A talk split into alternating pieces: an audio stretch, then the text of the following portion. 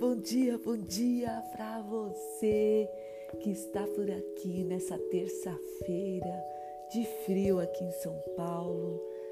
Acho que é 6 de julho hoje, hein? Será que eu tô certa? 6 de julho? Bom, antes de mais nada, eu queria agradecer a todos que estão maratonando aqui o nosso podcast. Eu queria dar as boas-vindas a quem nunca ouviu o nosso podcast. Seja muito bem-vindo. Esse podcast é um podcast para ajudar pessoas nessa pandemia. Ele foi criado para isso, para quando você fosse lavar louça, fosse caminhar no parque, você tivesse coisas boas para ouvir, para você evoluir com bons ensinamentos, conteúdos, né? Para que a sua evolução seja uma evolução como foi a minha, tranquila, aos poucos, mas constante. A gente precisa de constância na nossa vida, não é mesmo? Bom, então muito obrigado, sejam todos muito bem-vindos. Alguns episódios aqui é um oferecimento da Só Coco, muitas possibilidades. Esse em especial é o novo episódio da nova série de neuroplasticidade que eu tenho gravado, o anterior e esse. E hoje eu quero trazer para você, muitas pessoas falam do que é positivo, do que é negativo para felicidade, para neuroplasticidade, para psicologia positiva. Então, o episódio de hoje é o que é positivo e o que é negativo como transformar isso em felicidade. Sejam todos muito bem-vindos. Vamos lá ao nosso episódio de hoje.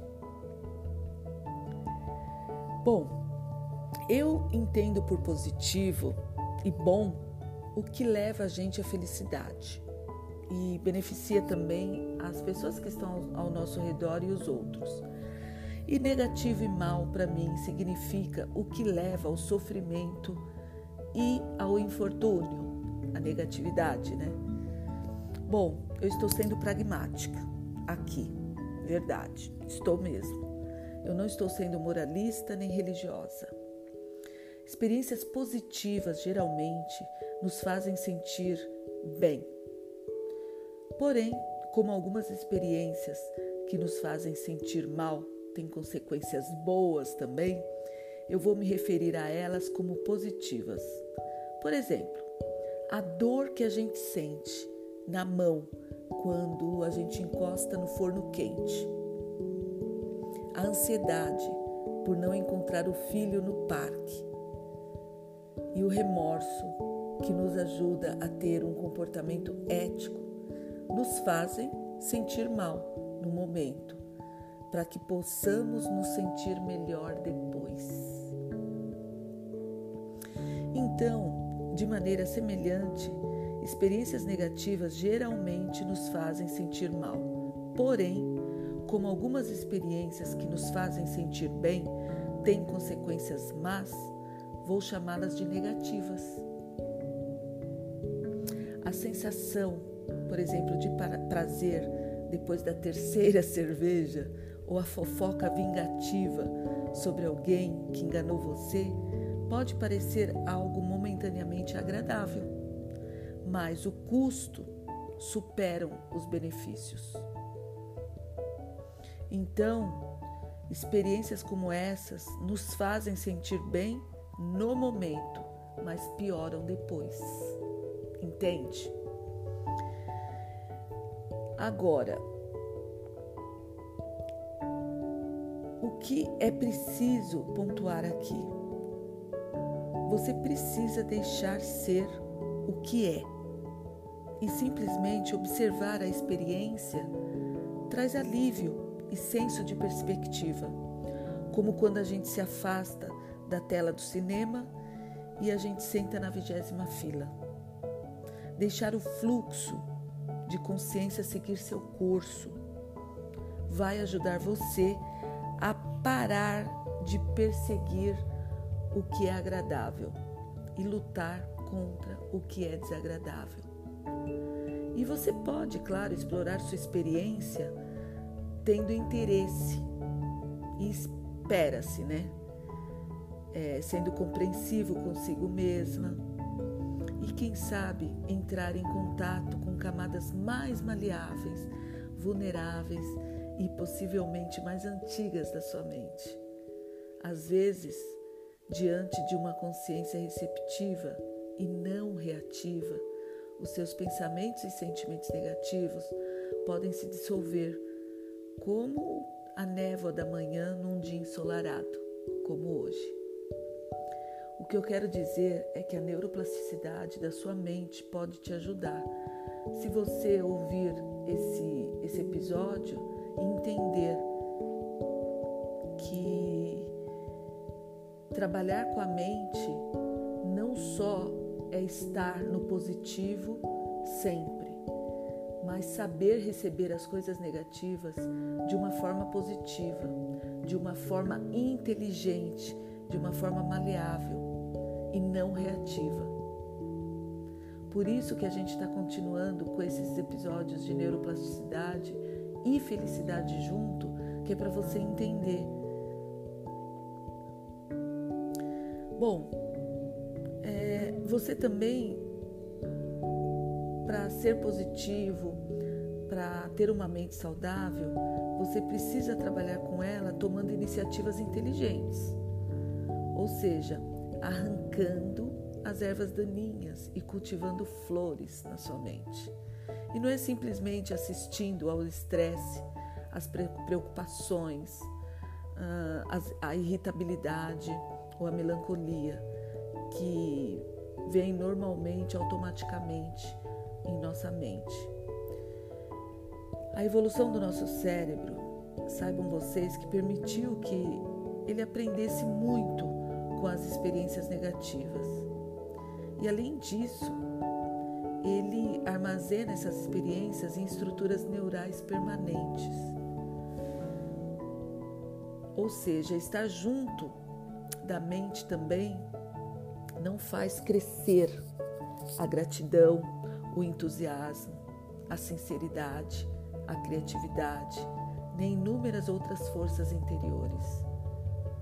Essas qualidades mentais estão baseadas em estruturas neurais hum, é, subjacentes, digamos assim, que não ganham vida sozinhas. Então, estar perto, próximo de uma pessoa que trabalha essas qualidades positivas não vão fazer você virar uma pessoa otimista, positiva e colocar na sua mochilinha, como eu sempre digo, coisas boas e virar uma pessoa boa. É preciso prática. É preciso praticar todos os dias. É preciso estar ligado na sua mente. Além disso, para estar com a sua mente de maneira plena, você precisa induzi-la a alimentar forças interiores como serenidade, insight também, que lhe permitem, né, que lhe permitam perceber todos os seus sentimentos e enfrentar suas tristezas íntimas, mesmo quando for difícil. Você não fizer assim, ao se expor a uma experiência, você pode ficar com a impressão de estar abrindo as portas do inferno e do infortúnio. Por quê? Porque você não sabe como sair desse lugar. Outra coisa que você precisa também é ficar atento. Quer você esteja observando, se desapegando ou aceitando de algo, esteja atento o que significa simplesmente estar presente em cada momento em si mesma, em si mesmo. A atenção não passa de um testemunho. Porém, esse testemunho, ele pode vir acompanhado de esforço afetivo e consciente para cutucar a sua mente de uma forma ou de outra. Trabalhar com a mente, saiba você, não é incompatível com a atenção. Na verdade, você precisa trabalhar com a mente para desenvolver as forças interiores da atenção. precisa de sentimento, de estar presente com o coração. Então, fique atento ao mundo exterior como ao mundo interior. Tanto, é, eu sempre digo, aos acontecimentos ao redor, como ao modo como você se sente em relação a eles. Quando acontece alguma coisa forte aí na internet sobre preconceito, racismo, qual a atenção que você dá para isso? Qual o sentimento que tem dentro de você com relação a isso? A atenção, saiba você que não é simplesmente autoconsciência. Quando estou escalando, por exemplo, uma montanha, eu fico extremamente é, uma pessoa, né, que, que escala a montanha, essa pessoa tem que ficar extremamente atenta ao companheiro ao qual está preso por uma corda e que está cuidando dessa pessoa lá embaixo. Sabe por quê? Senão ela cai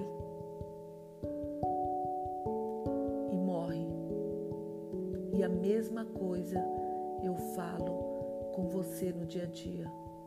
Se você não ficar atento às suas emoções, você vai degladiando, se degladiando dia a dia com emoções negativas e elas passam e você não sabe por que passaram, você não sabe que tipo de, de emoções são essas e você vai sofrendo e vai adoecendo. Quando acontece alguma coisa difícil desagradável, por exemplo, quando cai uma tempestade é, no nosso quintal, as três maneiras de ocupar a sua mente oferecem uma sequência gradativa que eu digo bastante útil. Em primeiro lugar, eu quero que você permaneça com a sua experiência. Você não precisa se comparar à experiência dos outros. Você não precisa achar que o jardim do outro é mais belo que, que o seu. Observe-se a si e aceite você como é mesmo que essa experiência seja dolorosa. Em segundo lugar, quando você se sentir bem, o que pode talvez levar algum tempo, com uma preocupação conhecida, ou meses ou anos com a perda, talvez de um ente querido, comece a se desapegar de tudo que seja negativo. Por exemplo, relaxe o corpo para diminuir a tensão. Tenha fé no que você acredita. Em terceiro lugar, uma vez mais, quando se sentir bem, após ter, ter é, liberado uma parte ou a totalidade das coisas negativas, substitua-as por positivos. Por exemplo, você pode se lembrar da sensação que é estar com alguém que te aprecia e então reter essa experiência durante 10 ou 20 segundos. Além de se sentir bem nesse momento, essa terceira etapa trará benefícios permanentes para você, pois quando incorpora experiências positivas, você não está cultivando flores em sua mente, você está cultivando novos circuitos neurais no seu cérebro. Está interiorizando nesse momento a felicidade.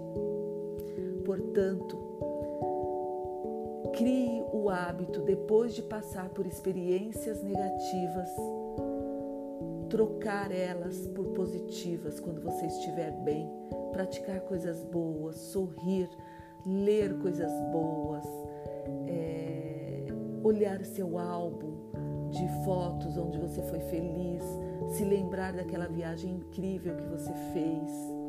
Tudo isso vai te trazer a felicidade essa neuroplasticidade que a gente fala vai te trazer circuitos neurais positivos para o seu cérebro. Isso sim é a neuroplasticidade, porque você estará interiorizando o que é mais puro, que é a felicidade, nos simples atos, nas coisas pequenas. Eu espero muito que tenha feito sentido esse episódio para você e que depois de você passar por momentos tristes, momentos fortes e negativos, você consiga olhar para trás e tirar uma experiência boa de tudo isso e trazer para o seu dia a dia experiências positivas. Sorrisos, alegrias, lembranças boas, talvez poesias, escrever uma poesia, ler uma poesia, ouvir músicas que te acalmam e assim ser feliz. Eu espero muito que tenha feito sentido para você esse episódio, o que é positivo e o que é negativo, e que você consiga caminhar rumo à felicidade, à neuroplasticidade dos momentos felizes do seu dia a dia. Tá bom? Um, fica aqui um beijo grande, um abraço apertado virtual e até nosso próximo episódio. Esse episódio foi o episódio de número 62. Teremos muito mais e eu, eu espero muito que você cresça com todos eles e que você aprenda que ser feliz está nos pequenos detalhes do seu dia a dia. Um beijo, Tânia Sanches. Chá positivo. Até nosso próximo episódio. Beijos!